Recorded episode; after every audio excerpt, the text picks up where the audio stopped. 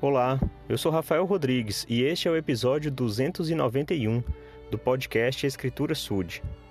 Outro dia, um amigo meu me disse que quando a gente tem um filho bem pequeno, a gente cuida do, do da criança, cuida do nenenzinho para ele não morrer. Eu achei engraçado ele falar isso e é verdade. A gente fica preocupado se ele não vai colocar uma coisa na boca, se ele não vai tropeçar, se ele não vai cair de um lugar mais alto, né, da cama, do berço. É, a, gente não, a gente vai se preocupar com qualquer coisa justamente para ele continuar vivo. E é uma preocupação, uma atenção constante que os pais devem ter, principalmente as mães, que nos primeiros momentos né, sempre ficam nos, aos cuidados, com os cuidados do, dos bebezinhos. E, e depois eu estava pensando, nossa, o Pai Celestial faz a mesma coisa conosco perto de toda a vivência, a, a, o conhecimento, a sabedoria de Deus, nós somos como os bebezinhos. E Ele cuida da gente para que a gente não morra. Claro que não fisicamente, porque morrer fisicamente faz parte do plano e vai acontecer para todo mundo, mas é para a gente não morrer espiritualmente, porque morrer espiritualmente é pecar. Então o Senhor cuida de nós para que a gente não peque. E como que ele cuida de nós? Nos orientando. Ele deixou sua palavra através da Bíblia, do livro de Mormon e outras escrituras. Ele chama profetas na terra hoje. Ele dá os mandamentos.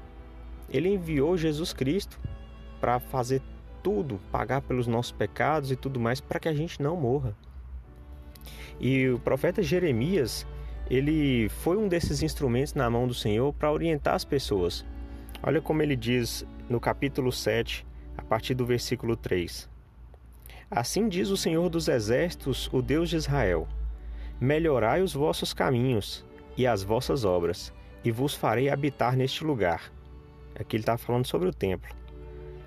Não vos fieis em palavras falsas, dizendo: Templo do Senhor, templo do Senhor, templo do Senhor são estes. Mas se deveras melhorardes os vossos caminhos e as vossas obras, se deveras fizerdes juízo entre um homem e seu próximo, eu vos farei habitar neste lugar, na terra que dei a vossos pais de eternidade em eternidade. Eis que vós confiais nas palavras, nessas palavras. Bom, então aqui o Senhor está usando o profeta Jeremias para orientar Judá e seu povo, né, para que eles pudessem ser mais atentos com suas palavras, com suas obras, a fim de serem cuidados, a fim de serem acolhidos no templo do Senhor, no lugar sagrado, na casa do Senhor. Então, a orientação foi para que eles pudessem melhorar seu comportamento, suas palavras, a fim de que pudessem ser salvos, de que pudessem ser protegidos, cuidados dentro da casa do Senhor. Então eu sei que o Senhor ele quer o tempo todo nos proteger e cuidar de nós, nos resguardar de todos os perigos que ameaçam a nossa vida, principalmente a nossa vida espiritual.